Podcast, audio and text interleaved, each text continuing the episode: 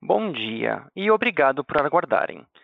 Sejam bem-vindos à teleconferência da CSN para a apresentação dos resultados referentes ao quarto trimestre de 2021. Estão presentes hoje conosco os diretores da companhia. Informamos que esse evento está sendo gravado e que todos os participantes estarão apenas ouvindo a teleconferência durante a apresentação da companhia. Em seguida, iniciaremos a sessão de perguntas e respostas, quando instruções adicionais serão fornecidas. Caso algum dos senhores necessite de alguma assistência durante a conferência, queiram, por favor, solicitar a ajuda de um operador digitando asterisco zero. O evento de hoje também está sendo transmitido simultaneamente pela internet, podendo ser acessado no site de RI da CSN, ri.csn.com.br, onde se encontra disponível a apresentação. O replay desse evento estará disponível logo após seu encerramento por um período de uma semana. A seleção dos slides será controlada pelos senhores. Antes de prosseguir, gostaríamos de esclarecer que algumas das afirmações aqui contidas são meras expectativas ou tendências e se baseiam nas hipóteses e perspectivas atuais da administração da companhia, podendo haver variações materiais entre os resultados, performance e eventos futuros, não se constituindo em projeções. Os resultados reais, desempenho e eventos podem diferir significativamente daqueles expressos ou implicados por essas afirmações, como resultado de diversos fatores, tais como condições gerais e econômicas no Brasil e outros países, níveis de taxa de juros e de câmbio, renegociações futuras ou pré-pagamento de obrigações ou créditos denominados em moeda estrangeira, medidas protecionistas nos Estados Unidos, Brasil e outros países, mudanças em leis e regulamentos e fatores competitivos gerais, em base global, regional ou nacional. Agora, gostaríamos de passar a palavra para o Sr. Marcelo Cunha Ribeiro, diretor executivo de Relações com Investidores, que fará a apresentação dos destaques operacionais e financeiros da CSN nos períodos. Por favor, Sr. Marcelo, pode prosseguir. Bom dia a todos. Obrigado por participarem desse call de resultados do nosso ano de 2021, no quarto trimestre. Esclareço que me acompanham Luiz Martinez, nosso diretor executivo comercial, e o nosso presidente, Benjamin Steinbrück, falar suas considerações após a apresentação, antes do nosso Q&A. Começo, então, com uma apresentação, falando dos destaques do período, e não poderia deixar de ser o primeiro, né, um resultado operacional e financeiro recorde, excepcional, onde praticamente dobramos né, o lucro operacional de um ano que já tinha sido recorde, chegando a 22 bilhões de reais eh, de EBITDA, chegamos quase a 50 bilhões de reais de faturamento, que era né, a nossa meta aí. É, vamos ultrapassar essa meta em 2022, com certeza, aproveitando um excelente momento né, das commodities globais, mas também com muito trabalho do ponto de vista de é, eficiência operacional né, e uma atitude espartana com custos. E conseguimos com isso, com o ponto de destaque número dois, curar um problema do nosso balanço, que era a alavancagem excessiva, virando uma página. Chegamos abaixo das nossas metas de uma vez de EBITDA, a ponto 76, né, mostrando uma sólida geração de caixa e um compromisso futuro de manter a força desse balanço, transformando a capacidade da empresa de ser um grande alocador de capital. Em terceiro lugar, já começamos essa jornada né, de alocação de capital e aproveitamos esse bom momento para fazer movimentos transformacionais dentro da CSN. O primeiro deles, o IPO da CSN Mineração, que trouxe um capital importante para o crescimento do negócio, e o segundo, a transformação do nosso negócio de cimentos, através das aquisições que fizemos, que nos transformaram hoje no segundo player de cimentos do Brasil. Então, esses foram os destaques do período. Passamos à página seguinte, onde entramos nos detalhes trimestrais, notando a clara mudança entre o primeiro semestre do ano com o segundo semestre, onde começamos a ver né, ajustes graduais nos preços das commodities. As tendências entre terceiro e quarto trimestre não foram muito diferentes, entre aço e minério, ajustes graduais, e a CSN seguiu uma estratégia acertada de margem sobre volume, né, mantendo as nossas margens percentuais muito altas, né, mas nos afastando dos recordes do segundo trimestre. Então, nesse trimestre especificamente, tivemos é, um impacto importante na mineração de menores volumes em função da estratégia comercial, mas também de chuvas né, que nos, nos, impactaram, além de um ajuste de preço de aço. E assim chegamos ao EBITDA de 3,7 bilhões. A boa notícia é que esse ajuste se reverte novamente né, e nos permite antever um 2022 tão bom quanto ou melhor do que foi o 2021, com trimestres muito mais parecidos com a nossa média do que foi o 2021. Passamos à página seguinte, onde detalhamos os aspectos da geração de caixa, começando com o CAPEX, onde terminamos o ano entregando quase um bilhão de reais de investimentos, conforme previsto, chegando a um valor anual muito próximo de 3 bilhões de reais, dentro da lógica de aumentar os investimentos dentro da usina Presidente Vargas, principalmente agora em grandes projetos de ganho de competitividade, como as baterias de coque, e também na mineração, em projetos eh, de ganho de qualidade e produtividade, como os concentradores magnéticos, como a filtragem 3, mas também a aquisição de frotas que vão nos permitir redução de, de custos, e dentro de uma trajetória de chegar a um guidance de quase 4 bilhões de CAPEX em 2022, uma vez que aceleramos os nossos projetos de crescimento, tanto eh, em mineração quanto em cimentos. No lado do capital de giro, foi um trimestre que demandou mais capital de giro. Os estoques eh, foram forçados né, com o crescimento dos preços de matéria-prima, mas também em função da estratégia de margem sobre volume, para não forçarmos o mercado, mantivemos um estoque elevado em produtos acabados, que será um ativo a ser explorado em 2022. Né? Temos aqui uma previsão de uma redução gradual que vai nos ajudar em maiores vendas, inclusive em geração de caixa durante o período. Na página seguinte, passamos justamente a esse ponto, que é a geração de caixa, onde tivemos um trimestre que destoou dos trimestres anteriores, né, com uma geração de caixa de cerca de 575 milhões de reais, muito impactado em função desse momento de um EBITDA né, de transição, né, com é, volumes né, e preços de commodities um pouco mais baixos, que não são representativos dos EBITDAs dos trimestres seguintes, e também um esforço de capital de giro atípico, que deverá se reverter. Ou seja, esse é, fluxo de caixa deve voltar a patamares muito mais parecidos com os nossos patamares dos trimestres anteriores do que foi o do quarto trimestre. Seguindo, mostramos a evolução do endividamento líquido, em primeiro lugar, enfatizando que alcançamos a nossa meta principal, que era reduzir a alavancagem para baixo de uma vez. E ficamos bem dentro desse limite em 0,76 vezes, e é importante ressaltar esse compromisso de manter eh, esse uma vez eh, como teto. Eh, e a única razão pela qual a dívida de fato cresceu nesse trimestre, ou seja, passou de 14,8 bilhões para 16,8, foi um conjunto das nossas ações de remuneração ao acionista, como recompra de ações, em 1,4 bilhões, e também a própria variação cambial, uma vez que temos quase 80% do nosso endividamento em dólar. Né? Não fosse isso, teríamos ficado aqui né, com uma dívida líquida bastante estável. Né? Mas essa é a nossa previsão, manter a dívida baixa né, e essa alavancagem abaixo de uma vez dívida líquida EBITDA. Em seguida, mostramos o nosso cronograma de amortização da dívida, enfatizando como estivemos ativos nos últimos meses no nosso liability management, ou seja, essa gestão de passivos com a lógica de alongar o endividamento, reduzir custos e aumentar a cobertura do caixa.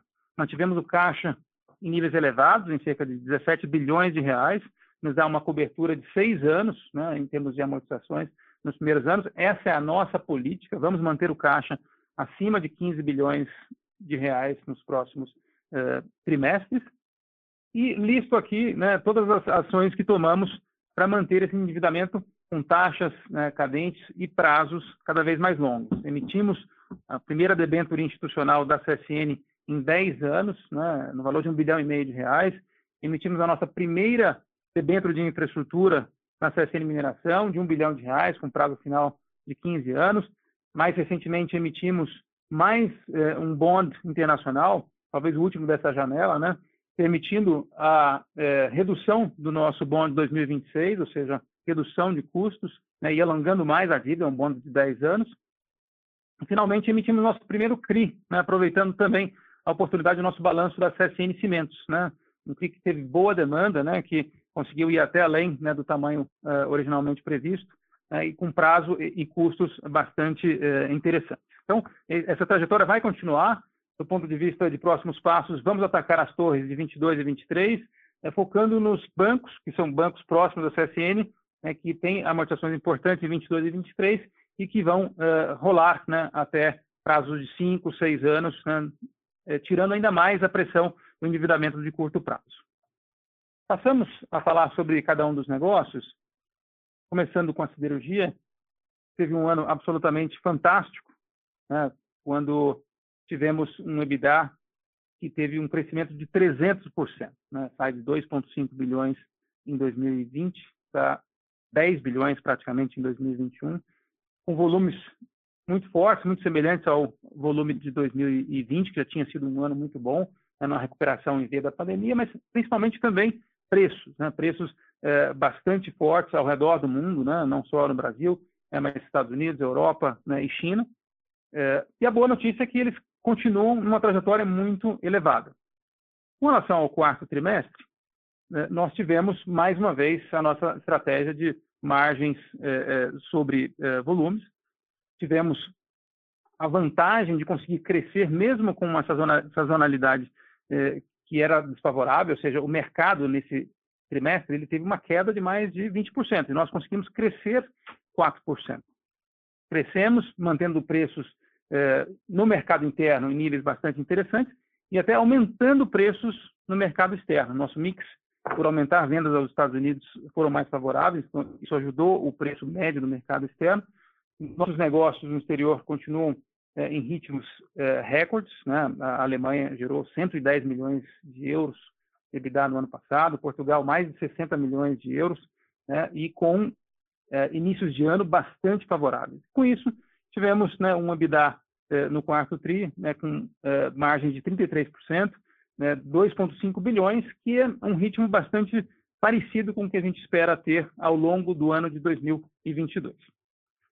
Do ponto de vista é, de produção e custos, como vemos na página seguinte, também foi um ano interessante, onde crescemos a produção de placas, chegamos inclusive a um, uma produção de quase 4,1 milhões de toneladas, que é a segunda maior da história da empresa. Né? Com isso, conseguimos manter custos é, bastante é, estáveis, né? inclusive cadentes no quarto TRI. Nós tivemos uma vantagem, mesmo com o crescimento de custos de matéria-prima que foi não ter compra de placas de terceiros nesse trimestre, não por isso conseguimos reduzir custos em reais, em dólares. Isso ajudou a rentabilidade unitária, ou seja, o EBITDA por tonelada, que superou 400 dólares, ou seja, ainda quase três vezes maior do que a nossa média histórica e também em linha com o que esperamos entregar no ano de 2022.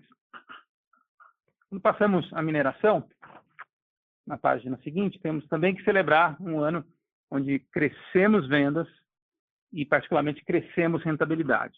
Né? Tivemos um crescimento de 6% eh, nas vendas, tivemos um EBITDA que cresceu quase 30%.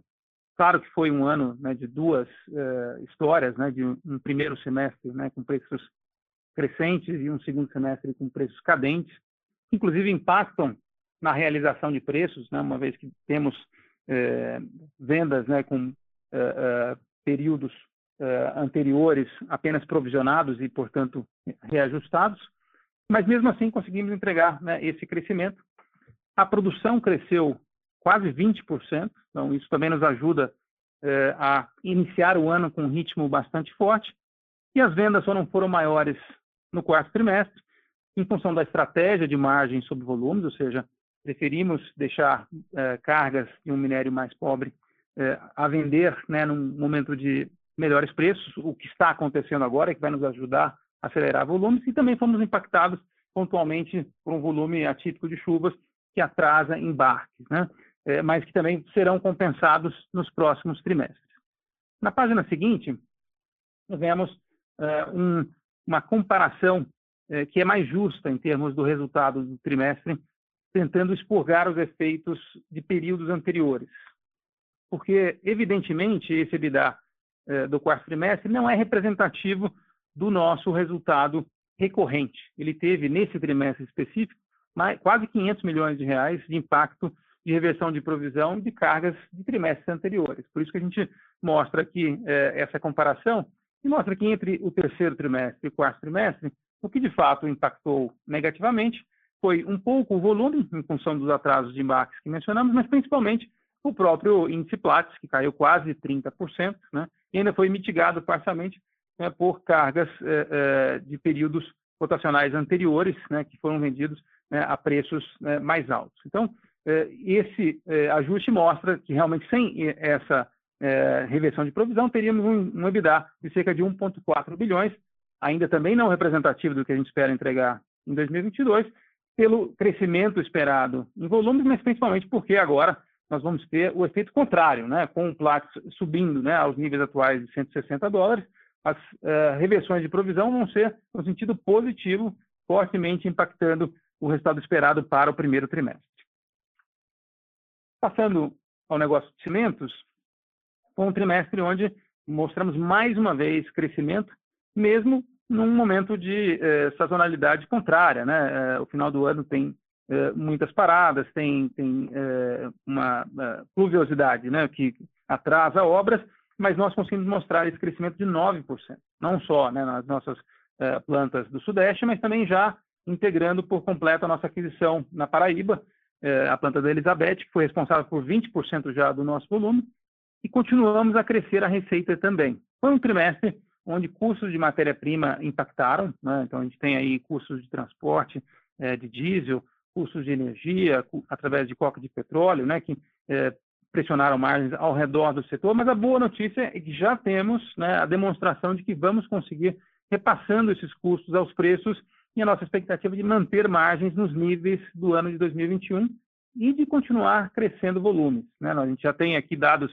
do 2022, com o SNIC de fevereiro já mostrando um crescimento, então vai ser um ano é, com crescimento menos é, intenso do que foi os anos anteriores, mas ainda assim um ano de crescimento e de boas margens. Com isso, encerramos a apresentação dos nossos negócios e gostaríamos de fazer uma atualização com relação ao que chamamos das prioridades estratégicas, né? começando é, pela alocação de capital eficiente e disciplinado, ou seja, temos aqui o desafio de tornar a CSN um alocador inteligente de capital, gerando bom retorno aos seus acionistas.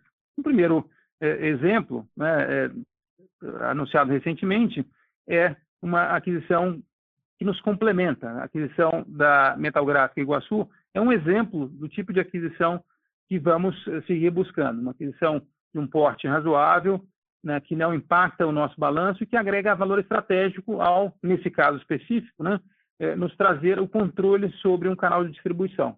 No caso de um produto muito nobre, que é a folha metálica. Né, então, essa aquisição é, vai trazer o dobro da capacidade de produção de latas metálicas, né, com plantas bastante eficientes localizadas no sul e no centro-oeste, aumentando a nossa capacidade de distribuição. Então, foi mais uma aquisição e eh, vamos seguir nesta linha em termos de alocação de capital em aquisições é, complementares né, para agregar valor estratégico.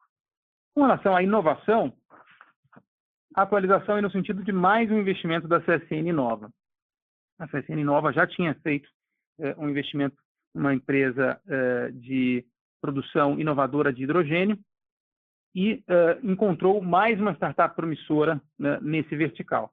Foi a H2Pro, uma startup israelense, né, que tem um quadro né, pesquisadores globalmente renomados e de investidores né, com grande reputação, como o próprio Bill Gates, que estão apostando no hidrogênio como combustível alternativo e como uma alternativa para a produção de aço verde. Então, por isso é estratégico para a CSN mais um pilar né, de é, busca de tecnologias que vão ajudar a CSN futuramente no seu negócio.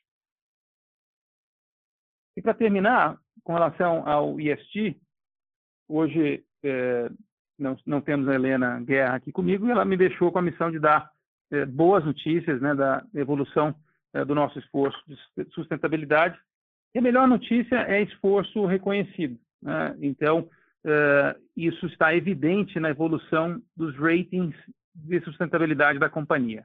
Uh, agências globalmente reconhecidas como Sustainalytics, S&P e MSCI recentemente divulgaram relatórios, todos eles apontando em melhoras significativas, inclusive em alguns deles, tornando a CSN benchmark para o setor no Brasil.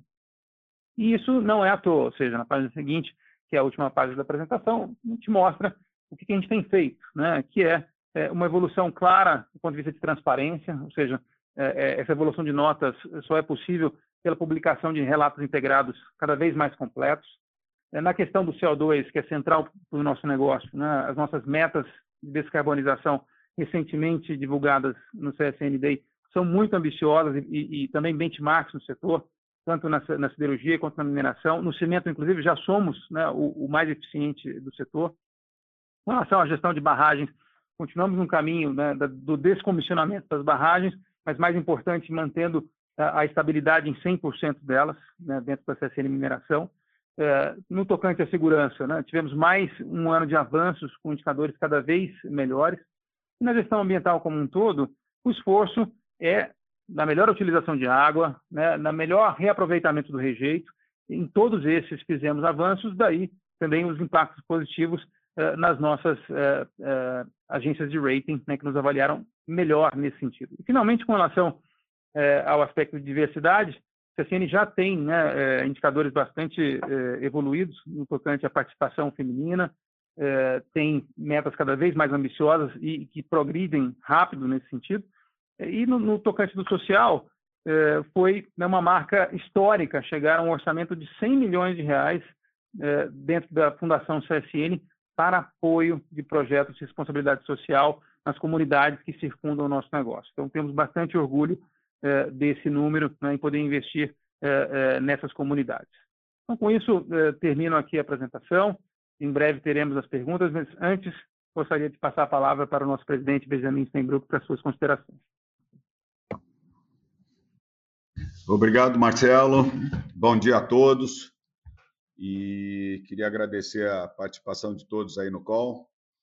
Eu queria dizer da minha grande satisfação de poder presenciar esse momento em que a CSN entregou o melhor resultado de seus 80 anos. A CSN faz 80 anos esse ano e todos vocês sabem da dificuldade de uma empresa industrial no Brasil se manter viva e ativa depois de 80 anos. E nós chegamos uh, nesses 80 anos no nosso melhor momento.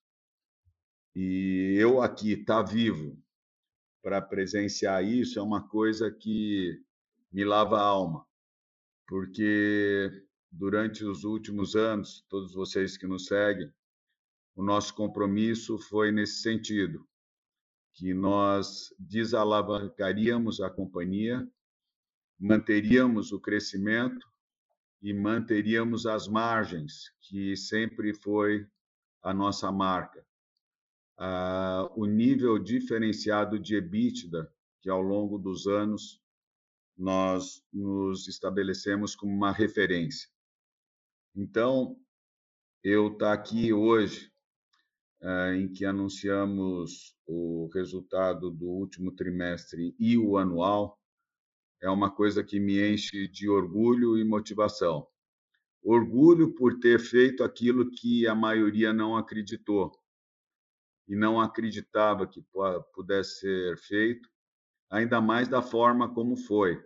Ou seja, nós mantivemos os ativos, os negócios da companhia, saímos de quase nada, melhoramos os índices uh, em termos de margem e geração de caixa, crescemos a companhia de forma extraordinária, tanto a nível de faturamento quanto a nível de, eh, de EBITDA, e desalavancamos a companhia de uma maneira radical.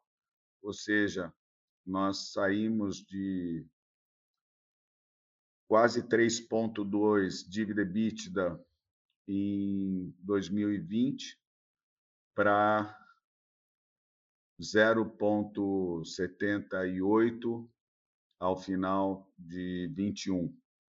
Compromisso esse que a gente fez com o mercado no sentido de ter a prioridade maior da companhia, já que foi a maior demanda por parte dos nossos bondholders e dos nossos shareholders em termos de ter uma alavancagem menor do que uma vez a dívida EBITDA.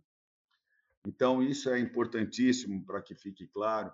E aqueles que se apequenam vendo o resultado pontual do quarto trimestre e não veem o resultado anual da companhia, que foi grandioso, uh, dá uma mostra de satisfação e de motivação uh, muito grande. O quarto trimestre ele teve uma particularidade grande em função da queda de preço dos, do Platts, em função das chuvas, em função da piora do mercado como um todo e em função basicamente da decisão estratégica da companhia no sentido de preservar a margem agredir menos o mercado, estocar os produtos e estar tá preparado para, no ano de 2022,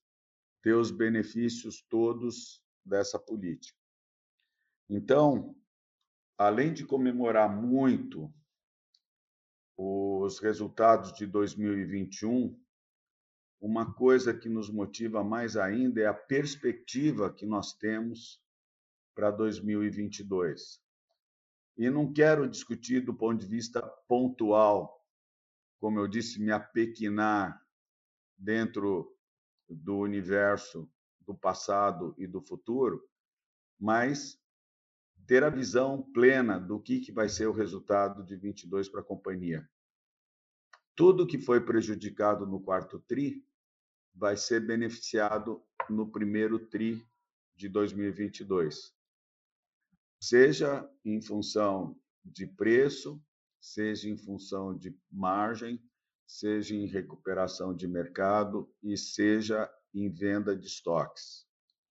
Então, nós estamos preparados e vamos realizar nesse primeiro trimestre os benefícios que nós não tivemos no quarto tri, mas mais do que isso, nós temos já proposto a nossa política comercial a nível de mercado interno para todos os nossos produtos, que vai ser agregar mais valor e agregar mais qualidade à nossa produção, seja do que for, seja de minério, seja de siderurgia, seja de cimento.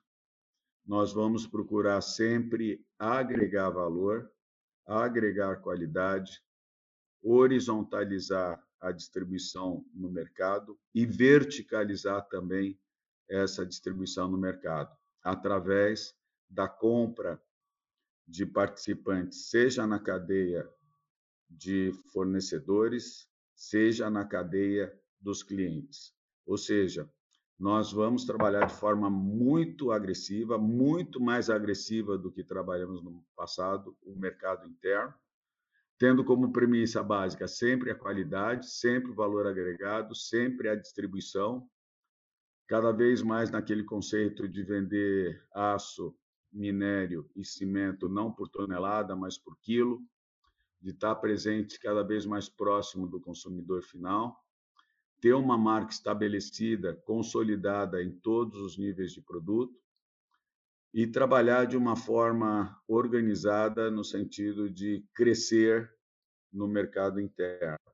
No mercado externo, a mesma coisa, usar da base que nós temos nos Estados Unidos e na Europa para melhorar nossa distribuição, estar tá mais agressivo onde puder estar e, eventualmente, crescendo com a produção local. Ou seja, é nosso desejo ter produção própria nos Estados Unidos, na Alemanha, em Portugal, dobrar as atividades que a gente tem e fazer esse crescimento todo que nós nos propusemos a fazer no passado e continuamos nos propondo agora para o futuro. Nós queremos dobrar o tamanho da companhia nos próximos três anos, mantendo rígido os nossos eh, compromissos com o mercado, a nível de alavancagem, a nível de margem e a nível de crescimento.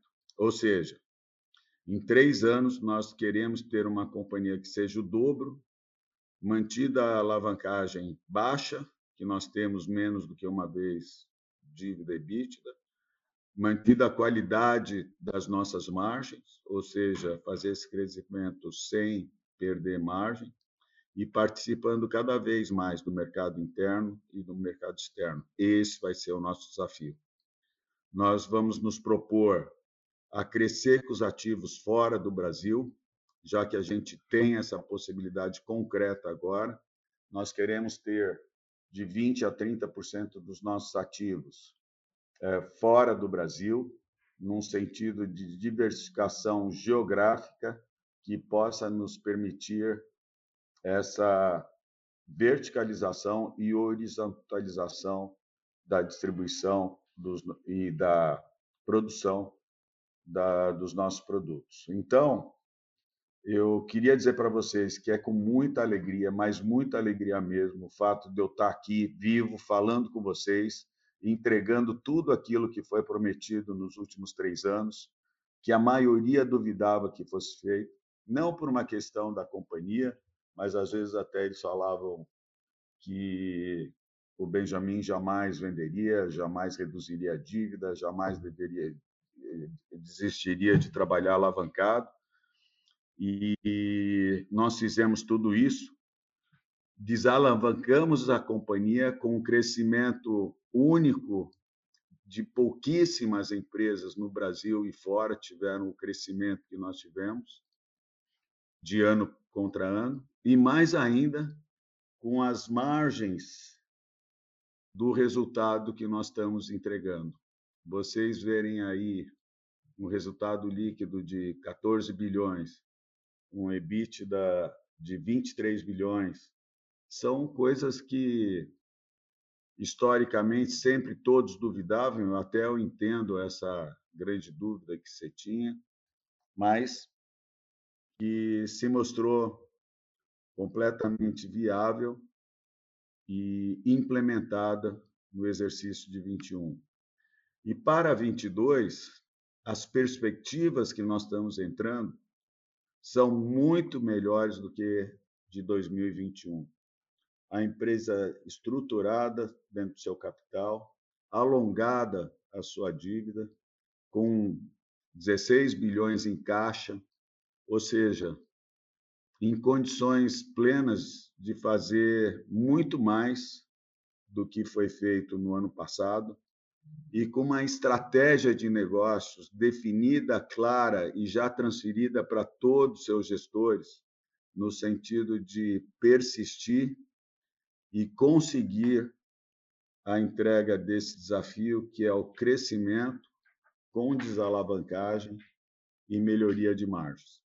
Então, eu queria agradecer ao todo o time da companhia, ao conselho de administração da companhia, aos diretores, a todos os trabalhadores que acreditaram, que se dispuseram a fazer o sacrifício que foi o ano de 2020 e o ano de 2021, mas que possam compartilhar com, comigo esse momento extraordinário de vitória, de sucesso, de ter o sentimento de todo o esforço compensado e compartilhado com todos, com nossos funcionários, com os nossos acionistas, com os nossos bondholders, enfim, realmente um momento gratificante para todos da companhia, para mim em especial, e dizer de vocês o meu compromisso e o meu otimismo com relação aos próximos anos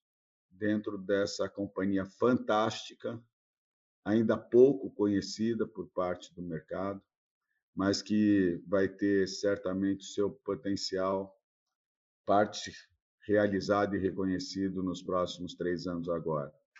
Então, eu termino aqui dizendo do meu orgulho, da minha satisfação de estar na CSN desde 93, de ter entrado numa companhia que estava prestes a desaparecer e transformá-la nesse animal agressivo, presente, determinado, em busca das coisas impossíveis, em busca de desafios maiores e que, quando consegue, num momento como esse, entregar esses resultados, todo a dificuldade, toda a dificuldade, todo o trabalho, toda a dedicação fica, dedicação ficam para trás e só nos serve de motivos de desejo e de compromisso de entregar cada vez mais. Muito obrigado a todos e vamos iniciar as perguntas. Estamos aqui toda a diretoria à disposição para responder qualquer tipo de pergunta. Obrigado mais uma vez. Obrigado a todos.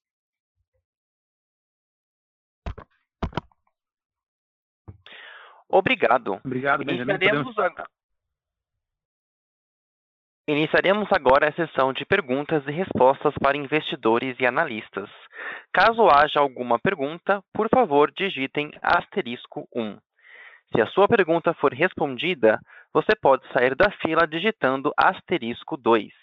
Solicitamos a gentileza de tirarem o fone do gancho ao efetuarem a pergunta.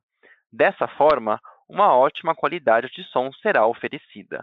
Por favor, aguardem enquanto coletamos as perguntas. A nossa primeira pergunta vem de Tiago Lofiego, do Bradesco BBI. Por favor, Tiago, pode prosseguir. Obrigado. Uh, bom dia a todos. Uh, parabéns, uh, Benjamin, pela trajetória da, da companhia.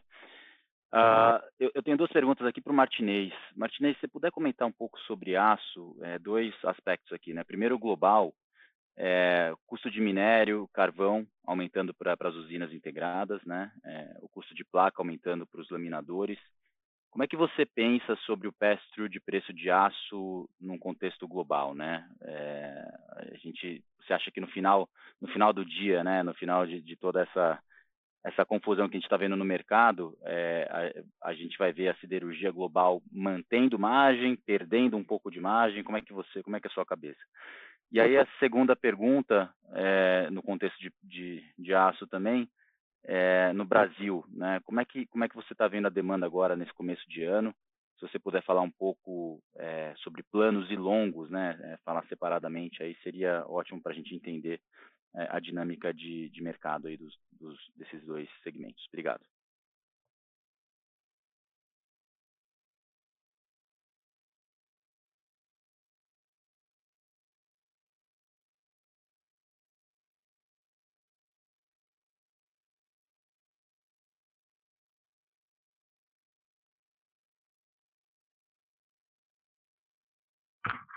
Parece que o Martinez pode estar com dificuldades de voltar ao call.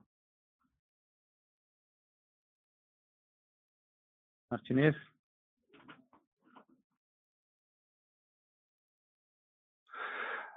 Luiz Fernando Martinez, pode prosseguir.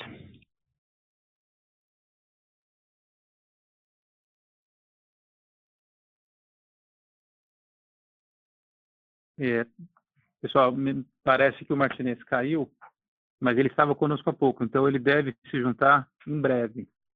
Então eu sugiro, é, Tiago, se não for um problema para você, que a gente né, é, guarde as suas perguntas né, para que é, ele possa respondê-las e que a gente possa passar a próxima pergunta. Pode ser? Sem problema, Marcelo, claro.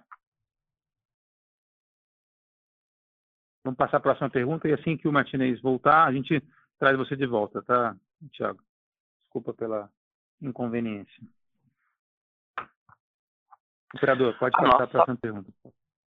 A nossa próxima pergunta vem de Daniel Sasson, do Itaú BBA. Daniel, pode prosseguir. Olá, olá é, boa tarde a todos, obrigado pela oportunidade é, reforçar aqui o, o, as palavras do Tiago em relação à sua trajetória na CSN, Benjamin.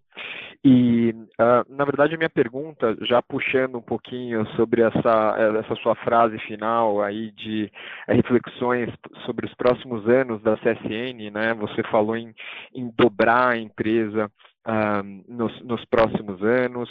Se, se, o senhor puder comentar um pouquinho sobre, uh, de repente, os, os planos uh, não só para mineração, mas talvez de expansão internacional, é, aonde a gente pode ter de repente maior upside, é, se, o que, que vocês levam em consideração quando vocês analisam oportunidades de investir no Brasil ou de expandir fora do Brasil. Se vocês puderem comentar um pouquinho sobre esse racional é, agradeço. E aí eu também tinha uma outra pergunta para o Martinez, mas a gente pode, pode deixá-la para depois, era um pouco na linha uh, do, do Lofiego, queria entender um pouquinho melhor a, a, o ambiente de competição no Brasil e, e, e quão bem sucedidos os últimos uh, anúncios de aumento de preço estão sendo ou não. Obrigado, pessoal.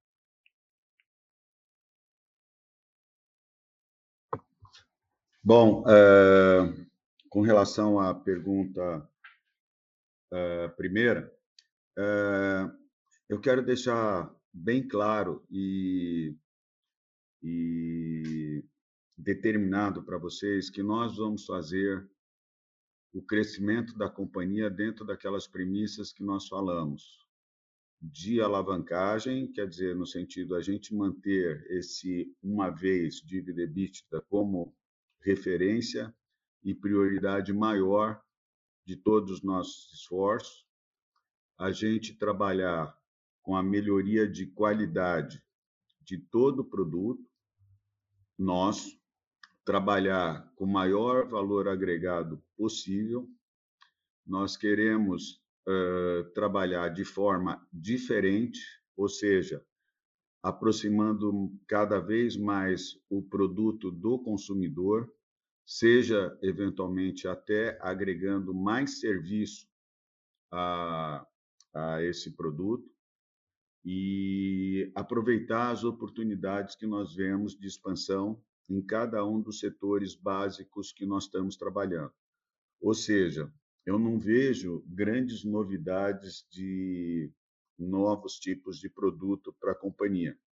Eu acho que nós vamos continuar trabalhando forte com a siderurgia, com a mineração, com o cimento, com a infraestrutura e logística e com a energia.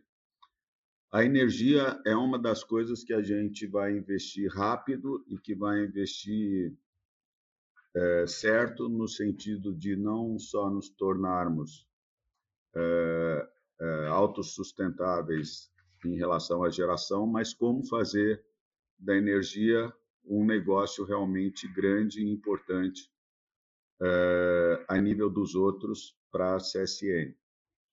Então, nós vamos trabalhar basicamente nesses, nesses segmentos já de conhecimento de todos.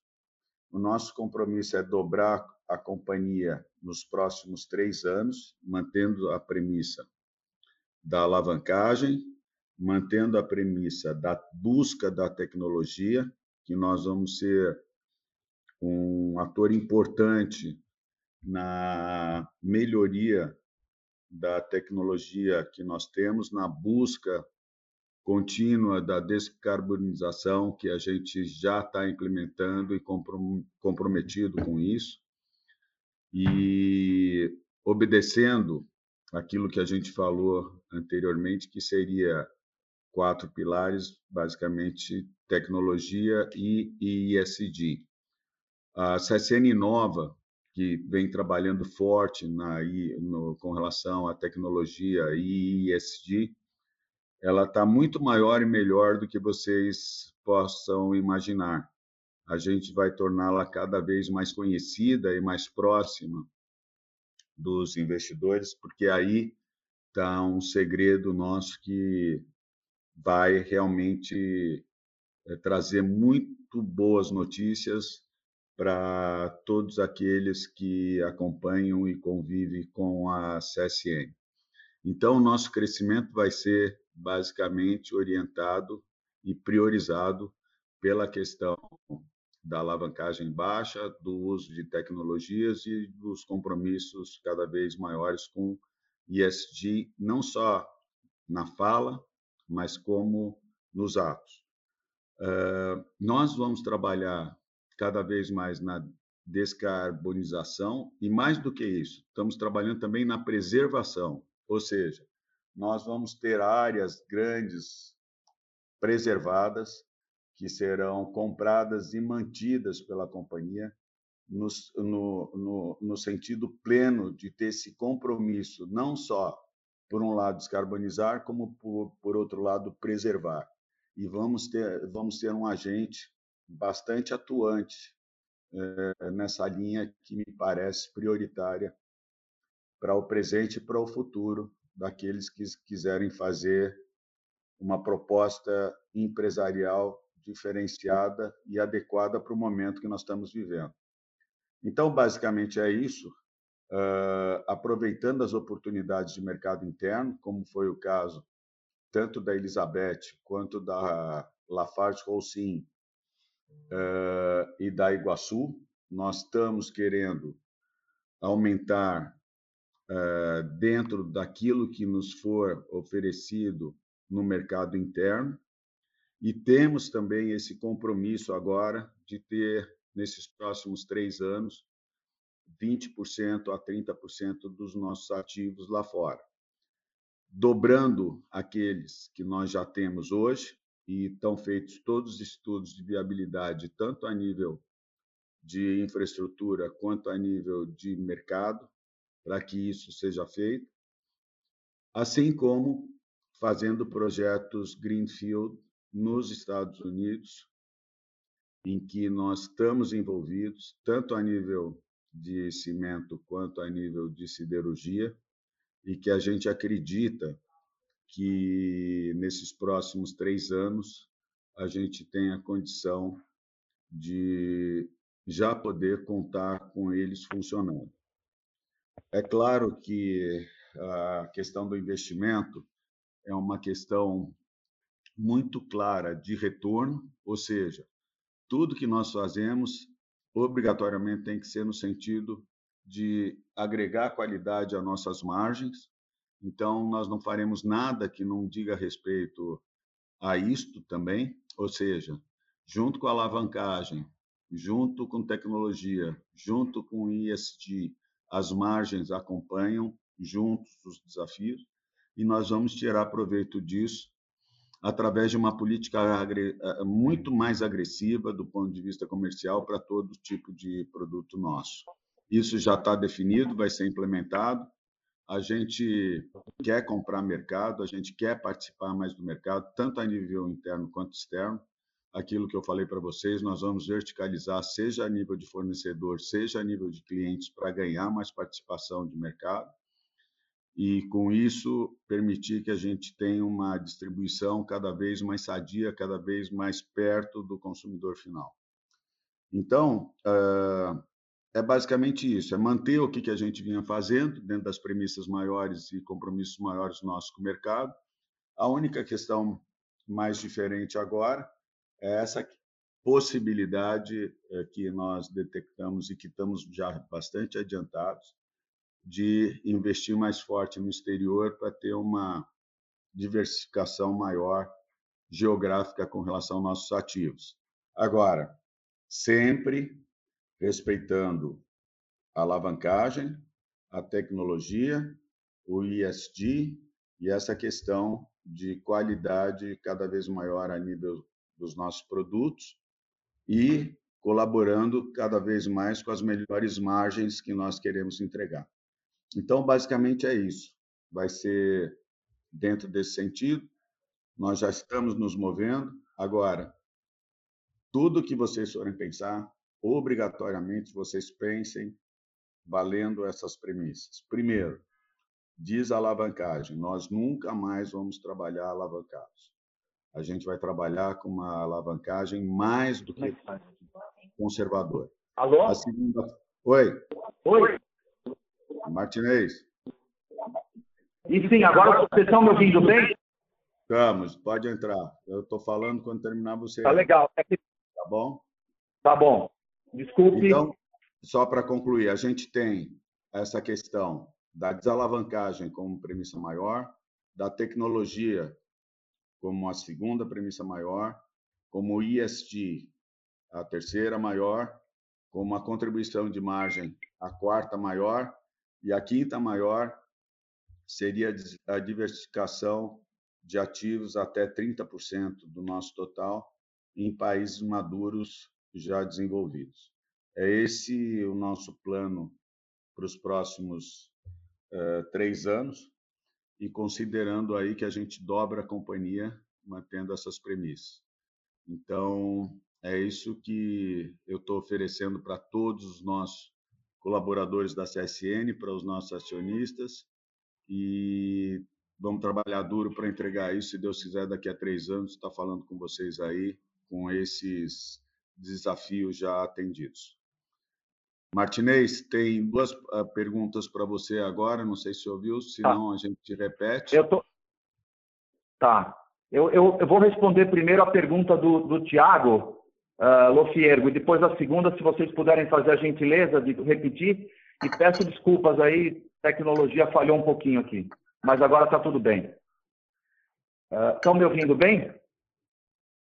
Estamos, pode seguir. Sim, sim, sim. Tá bom. Uh, Tiago, voltando para a tua pergunta, falando de, da situação do aço global, custo, placa, uh, como é que a gente está enxergando o futuro, né? Na verdade, uh, tirando toda essa movimentação que está ocorrendo no cenário mundial, né? A gente tem um processo muito claro aí de que eu chamo de desglobalização, né? descarbonização, que é o, o, que o Benjamin colocou agora há pouco, e depopulation, né? Na verdade, Uh, no que diz respeito à desglobalização, uh, a gente percebe cada vez mais né, que tem uma, uma tendência forte de, uh, das economias ficarem cada vez mais fechadas né, e os países produzirem o seu próprio aço. Né? Então, a gente está presenciando isso daí na Europa, nos Estados Unidos e de uma maneira geral. Eu acho que nós não vamos ser muito diferentes aqui, até porque nos Estados Unidos, né, que é um mercado muito forte, eles estão uh, exatamente nesse momento vivendo uma, uma, uma fase de, de onshoring, né, que é trazendo muitos produtos uh, de volta aqui para a produção nos Estados Unidos, a questão de reindustrialização, a própria questão do melt and pour eh, nos Estados Unidos, tudo isso tem contribuído para que as economias fiquem cada vez mais desglobalizadas, se é que assim posso dizer. Então, Uh, no mundo hoje, né, para você ter uma ideia, uh, o que está acontecendo, uh, a gente tem uma situação hoje afetada, obviamente, por essa crise que está ocorrendo entre Rússia e Ucrânia, né?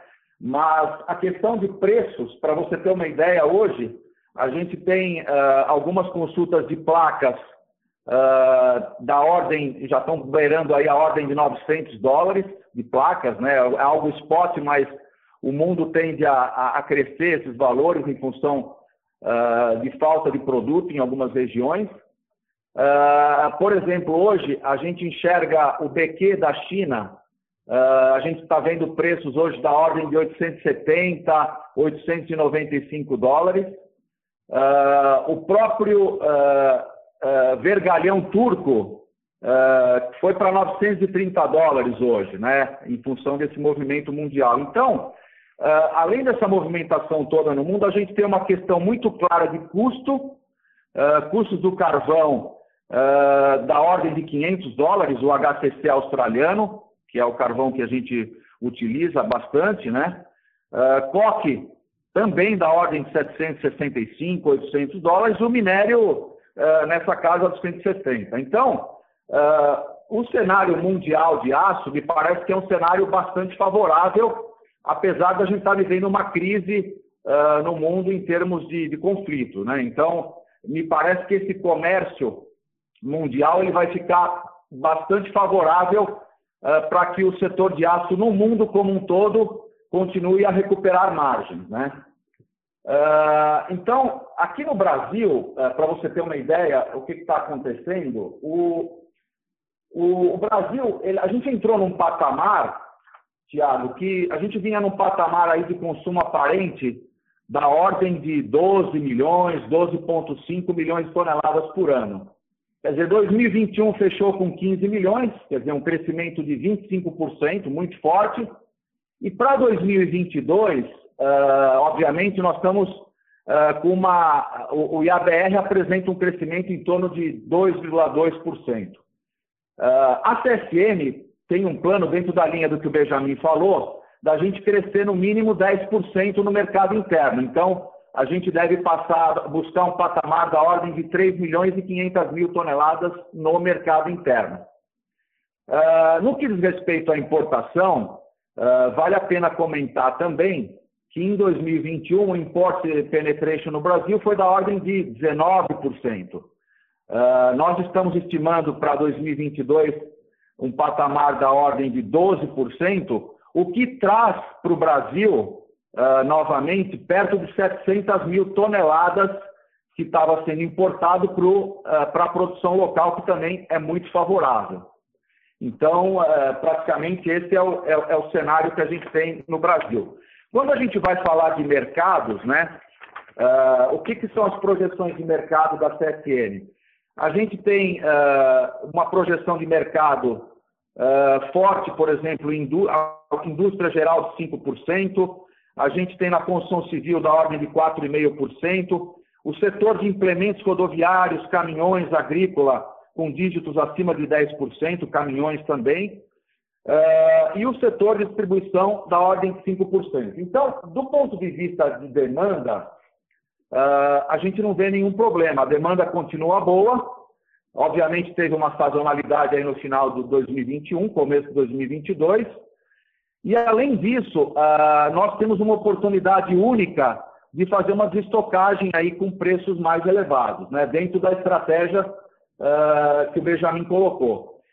Reforçando um pouquinho a nossa estratégia, além de tudo que foi colocado, né, e falando do pilar, um dos pilares que a gente tem de custo né, e excelência operacional, hoje a CSN está preparada, ela está eh, zerada em termos de, de reformas, em termos de manutenções, então, a gente tem todos os equipamentos prontos para trabalhar full. Uh, uh, laminadores, a parte de arcearia, todos trabalhando com a capacidade lotada. Além disso, uh, reforçando o, o, que o Benjamin colocou, a gente tem uma, uma oportunidade muito grande e que nós estamos trabalhando com os clientes de, de projetos empresariais de longo prazo, parcerias e end users de tal sorte que eu consigo verticalizar e integrar um pouco mais a cadeia e também uh, com aquisições a exemplo do que a gente fez na Metalúrgica Iguaçu. Uh, também uh, reforçando a exportação, nós vamos continuar trabalhando como player local nos mercados que a gente está inserido, seja na Alemanha, nos Estados Unidos e Portugal. E eu acredito também que com essa situação de mundo, a gente já começa a perceber oportunidades de exportação uh, para outros mercados, inclusive para a própria Turquia uh, de BQ, com valores muito uh, interessantes em relação a, ao preço do mercado interno. Mas a nossa estratégia aí, que foi de 2021 de, de value over volume, né? eu acho que agora a gente está muito mais forte de ficar, como o Marcelo comenta aí, né, stronger for longer, de privilegiar um pouco o ganho de market share e voltar para o mercado mais forte, né?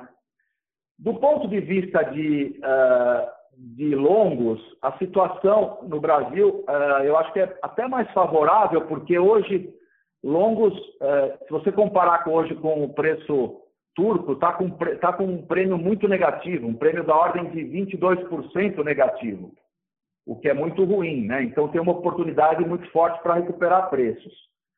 Hoje, se você fizesse uh, uma, uma conta de um BQ na China a 895 dólares, uh, com os preços atuais no mercado interno de BQ, e um dólar de 5,05, esses prêmios estão variando aí de praticamente 1% a levemente negativo. Então, uh, dentro da equação de oferta e demanda, uh, custo, que eu falei muito, que está subindo muito forte, a diminuição das importações e dólar, com certeza nós vamos ter um espaço para recuperar preço ainda esse mês, no começo do próximo mês, da ordem de 8% a 10%. Então, o nosso plano seria de corrigir os preços dos produtos eh, laminados e de longos também, e embalagens da ordem de 8% a 10%.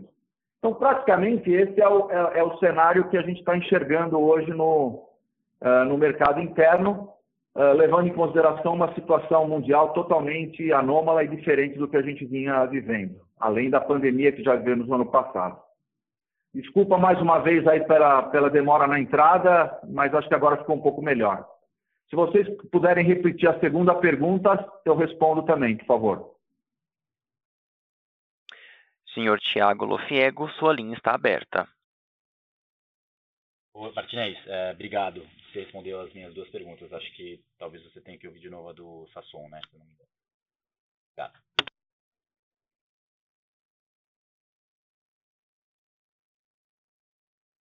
É isso, Martinez. O, o Sasson tinha perguntado sobre competição no mercado brasileiro.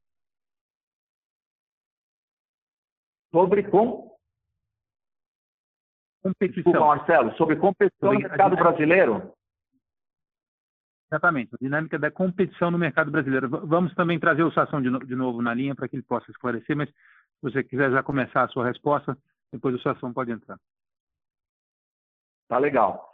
É, uh, Daniel, obrigado mais uma vez pela pergunta. Né? Obviamente, o Brasil, uh, hoje, eu acho que tem um dado muito importante aqui no Brasil, uh, que a gente vinha, no caso da CSN, a gente tem praticamente 40, 45% dos nossos produtos são produtos revestidos. Né? Então, a competição maior aqui no mercado brasileiro, nos produtos revestidos, principalmente o, o, o HDG, o material pré-pintado e o galvalume, ele estava muito forte no material importado. Então, uh, o cenário é bastante positivo porque, uh, o, por, por questões também de elevação dos preços mundiais e a questão de dificuldade de importação, Uh, a gente deve ter no mercado interno um retorno de mais ou menos 700 mil toneladas, que praticamente vai ser de material revestido. Então, a CSN vai poder se beneficiar de uma importação melhor e capturar o valor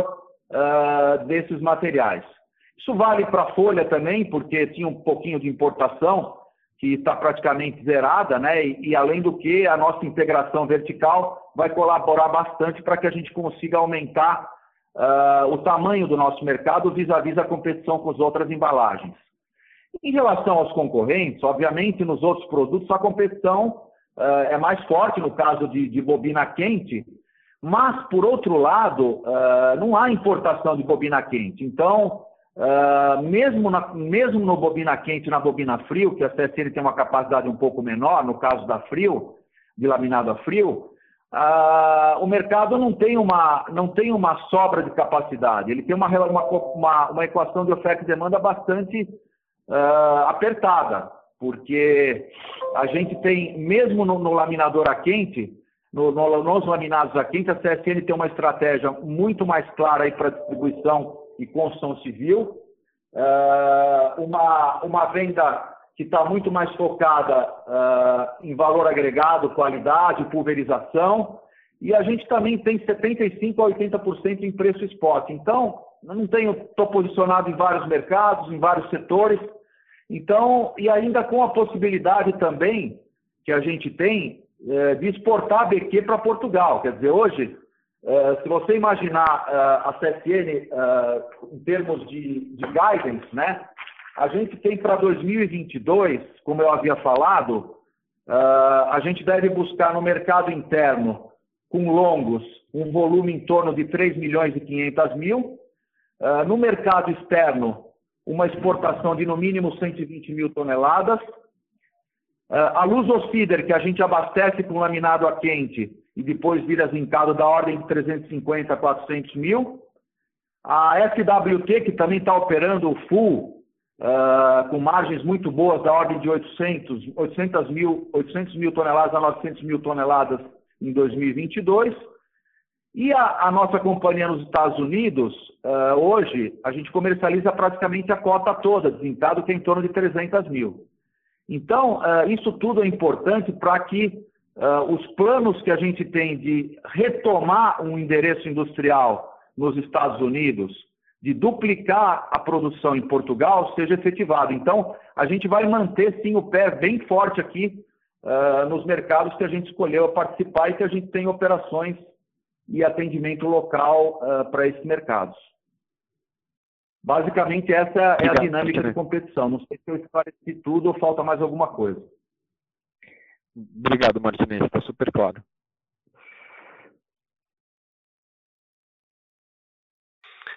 A nossa próxima pergunta é em, em inglês e vem de Carlos Alba, da Morgan Stanley. Senhor Carlos, por gentileza, pode prosseguir. Yeah, th thank you very much. Uh, good morning, every, or good afternoon, everyone. Um, congratulations on the on the very successful 80 years of, of CSN. Just a couple of questions. Uh, first, maybe for for Martins, um, with, with, the appreciation of the real that we have seen, um, what what makes you believe that we're going to see this drop in imports into the domestic market that will be able to be captured by, by local producers? Uh, you may, maybe I'm missing something, but but if you could maybe elaborate on that, uh, given, again the, the, strong currency, that would be great, Martins. Uh, and then maybe Mr. Steinbrook, uh, clearly very few companies in the world, not, let alone the, the, the, in our coverage, would be able to double the, size of their size in, the next three years. But when when can we have more concrete details about the capex, the and the, and the pace of this expansion and maybe more concrete uh, plans in terms of, of what projects specifically would take you there? Ok, Carlos, é, bom dia, uh, obrigado mais uma vez pela pergunta. Eu vou, eu vou explicar novamente a questão de por que, que a gente uh, acredita nessa recomposição de preços, uh, comparando um pouquinho do, do, do, preço aqui no mercado interno com o preço internacional. Voltando, né, em termos de oferta e demanda, né, a nossa demanda, a demanda hoje aqui no Brasil, ela obviamente sofreu uma sazonalidade no final do ano passado. Essa demanda já, já voltou aqui para o primeiro trimestre. Uh, vários setores uh, estão experimentando crescimento, e são crescimentos que vão ser no mínimo de 5%. Então, você pega uns setores como mercado agrícola, ferroviário, mercado de ônibus, mercado de caminhões, uh, o próprio mercado de construção civil, a gente ainda tem uh, muitos uh, imóveis que, que foram lançados, que estão em plena fase de construção, que a gente está capturando também esse valor, e além do que o início das obras de infraestrutura. Então, na questão de oferta e demanda, eu não vejo grandes problemas aqui, até porque a gente tem um layout muito forte no caso da CSN, de poder exportar tanto o spot, por uma questão agora de de tirar uh, proveito dessa situação mundial em termos de, de preços no mundo todo, como das, uh, da participação da CSN nos mercados que a gente está já instalado, tanto na Alemanha, Portugal e Estados Unidos.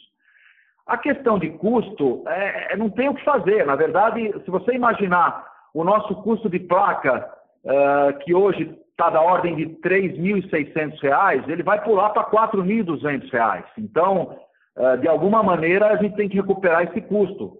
Uh, preço de carvão foi subiu demais, chegou a 500, coque 750 e o próprio minério que deve se manter nesse patamar de 160 dólares. Outro ponto importante que eu acho que pode ser até melhor do que eu imagino, uh, com essa questão de, de, uma, de, de problemas no trade mundial, de uma maneira geral, de portos, etc., a tendência da importação é ficar cada vez menor. Então, a produção interna vai ser privilegiada com certeza. E aí, fazendo, na verdade, aquela conta que eu sempre coloco, hoje, se você imaginar uh, preços hoje no mercado e com tendência de subida, tá? Se você imaginar um BQ a 895 dólares, câmbio de 5,05, Uh, e uma BQ no mercado interno da ordem de R$ 5.800, esse, esse prêmio está praticamente zerado.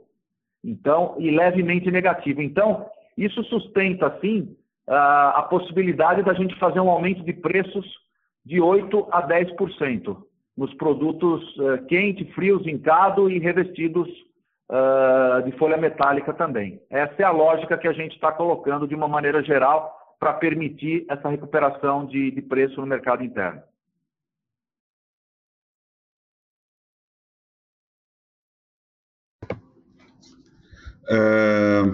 Com, complementando um pouquinho o que o Martinez uh, respondeu para o Carlos, eu acho que a estratégia nossa uh, de crescimento e a visão nossa de mercado, conforme eu já tinha dito antes, é, ela vai contemplar a compra de mercado, tanto do ponto de vista dos fornecedores quanto do ponto de vista dos clientes. Ou seja, além de atender de forma diferente o mercado tradicional que a gente já vinha atuando e aumentar mais do que o crescimento normal, já que a gente está querendo agregar valor aos nossos produtos e agregar serviços a eles também.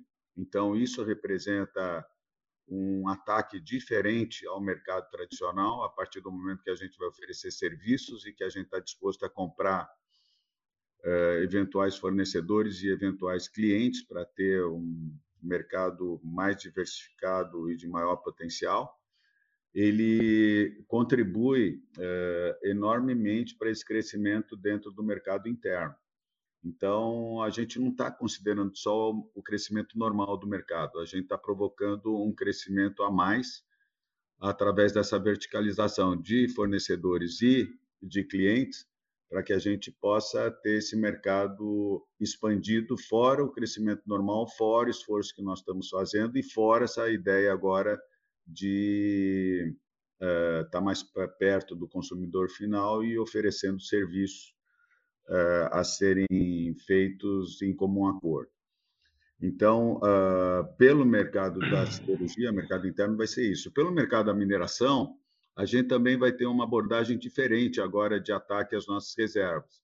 Fora os projetos que a gente está fazendo, e fora a compra de minério que a gente vem fazendo também, a gente vai oferecer a mineradores menores a oportunidade de trabalhar nas nossas reservas de maneira é, participativa, ou seja, aquilo que não é nossa prioridade em termos de exploração das reservas minerais, a gente vai oferecer a terceiros que tenham mais flexibilidade, mais agressividade e mais é, prontidão no sentido de já começar a ação, a participarem da exploração das reservas de maneira a fazê-la uh, em menor prazo e complementando os nossos esforços uh, de produção com os esforços de compra de produto e agora com essa produção de terceiros também. Então, esse é, é, crescimento de mercado a nível interno e externo vai ser baseado nessas premissas e é uma proposta bem diferente, eu diria quase que única com relação aos que os outros estão fazendo. É, com relação ao crescimento, eu acho que, Carlos, você pode olhar para trás. Então, se você for ver o crescimento que a CSN teve nos últimos dois anos, são é, também talvez únicos, ou seja, difíceis é, de se entender como uma, como uma companhia consegue crescer 70% de um ano contra outro, melhorando a margem é, de EBITDA e desalavancando. Quer dizer, mas isso tudo é uma sobra de boa qualidade de ativos que a gente tinha e não reconhecidos pelo mercado que nos propiciou isso. Agora, nós vamos, assim como eu já disse com relação ao mercado, essa agressividade, flexibilidade e determinação no sentido de compra de mercado, nós também estamos fazendo do ponto de vista de ativos, ou seja, a prioridade nossa é para comprar ativos prontos. A gente tem essa preferência de compra de ativos prontos do que desenvolver projetos greenfields, o que faz de imediato a colaboração no crescimento, a partir do momento que você tem um ativo. Então, você vê, por exemplo, na, no cimento, a gente vai passar de 6 milhões de toneladas para 16, o que dá um crescimento muito grande, ainda permitido, eventualmente, fusões e aquisições dentro do mercado interno e fusões e aquisições no mercado interno com relação a cimento. Com relação à mineração, eu já falei, e com relação à siderurgia, é, é a mesma coisa. Uh, nós estamos olhando e buscando ativos que estejam prontos, que se encaixem dentro do, da nossa estratégia e que, é, pelo menos, contribuam com a margem que nós temos. E a diversificação a nível internacional, a gente está falando aí de 2 bilhões de dólares, 3 bilhões de dólares, que vão ser investidos também uh, entre ativos uh, prontos e projetos Greenfield, mas vendo essa questão da alavancagem e vendo essa questão também de contribuição de margem. Então, realmente, eu acho que foi muito mais difícil olhar para 2020 e 2021 eh, em termos de crescimento e a busca da estrutura de capital adequada que pudesse compartilhar esse crescimento com a redução de endividamento e a melhora de margem do que agora para 22, 23, 24. Ou seja, eu vejo com muito mais tranquilidade o, futuro do que foi o passado. Os últimos três anos nossos foram de muita determinação, muito trabalho, muita luta, muito convencimento daquilo que a gente pudesse fazer, mas eu acho que isso tudo vai servir como um facilitador para os próximos três anos. A gente não falou até agora também das agências de rating, que a gente está esperando agora, com esse resultado, uh, a gente conseguir chegar a investment grade, que é o que a gente quer, e com isso favorecer em muito toda captação e toda uh, a compreensão sobre a estrutura de capital nossa e que nos permite também trabalhar de forma muito mais barata e muito mais rápida. Então, a gente acredita que com esses resultados e com a a continuidade melhora do crescimento e dos resultados, a gente vai ter esse grau de investimento obtido agora, nesses próximos meses. Para mim, seria uma, um, um, uma coisa inaceitável o não reconhecimento dessa condição uh, de melhor de qualidade da estrutura de capital da empresa, que é, são números, não são palavras, então a gente vai ter essa melhora, o que facilita também muito aquilo que foi uma dificuldade grande para nós no passado. Mas eu estou vendo tantas oportunidades acontecendo, Carlos, para te falar de maneira transparente. Se você pega o setor de energia, a gente pretende triplicar ele e com investimentos e retornos que fazem todo sentido. Quer dizer, eu não estou falando nem de coisas novas, eu estou falando de comprar coisas que estão no mercado, que estão, estão é, em estudo de muito curto prazo. Eu te diria que, com certeza, respeitando as premissas anteriores que eu falei, de desalavancagem, de tecnologia, de SD, de, de melhoria de margem, nos próximos seis meses, a gente tem tudo isso desenhado e parte dele já realizado também.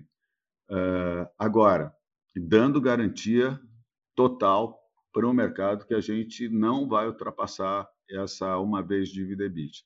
A gente tem reservas que nos permitam fazer isso, nós temos movimentos no bolso do colete, vamos assim dizer, nós temos uh, na tesouraria nossa ações da Uzi Minas, da CSN, da CSMI, que são de muito bom valor e que nos ajudariam a, a fazer esses investimentos uh, sem alterar a alavancagem. A gente tem essa possibilidade aí da, da margem dos negócios que a gente vem obtendo, que certamente nos dão tranquilidade para junto com os estoques que a gente tem, que a gente vai realizar em, em caixa, a gente tem certeza que a gente vai fazer isso respeitando as premissas é, do compromisso com o mercado e aproveitando essas, uh, essas eventuais uh, vendas de ativos de outras companhias que nos complementarão em termos de portfólio e permitirão que você vai ver em três anos, a gente tem a companhia pelo menos dobrada.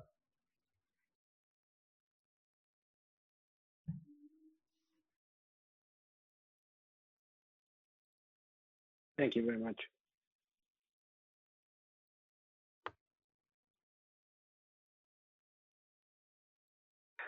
Senhoras e senhores, lembrando que para fazer uma pergunta, basta digitar asterisco 1. Para sair da, da, fila de perguntas, digitem asterisco 2. Solicitamos a gentileza de tirarem o fone do gancho ao efetuarem a pergunta. Por favor, aguardem enquanto coletamos as perguntas.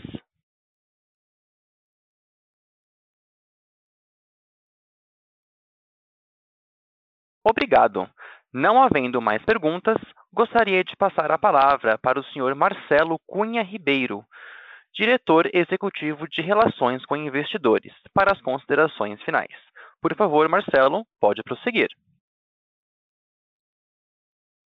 Bom, pessoal, gostaria de encerrar compartilhando o nosso entusiasmo né, em ter um 2022 até melhor do que foi o nosso ano recorde de 2021. Agradecer a todos pela participação né, e desejar um ótimo dia e que nos vemos no nosso próximo call de resultados. Obrigado.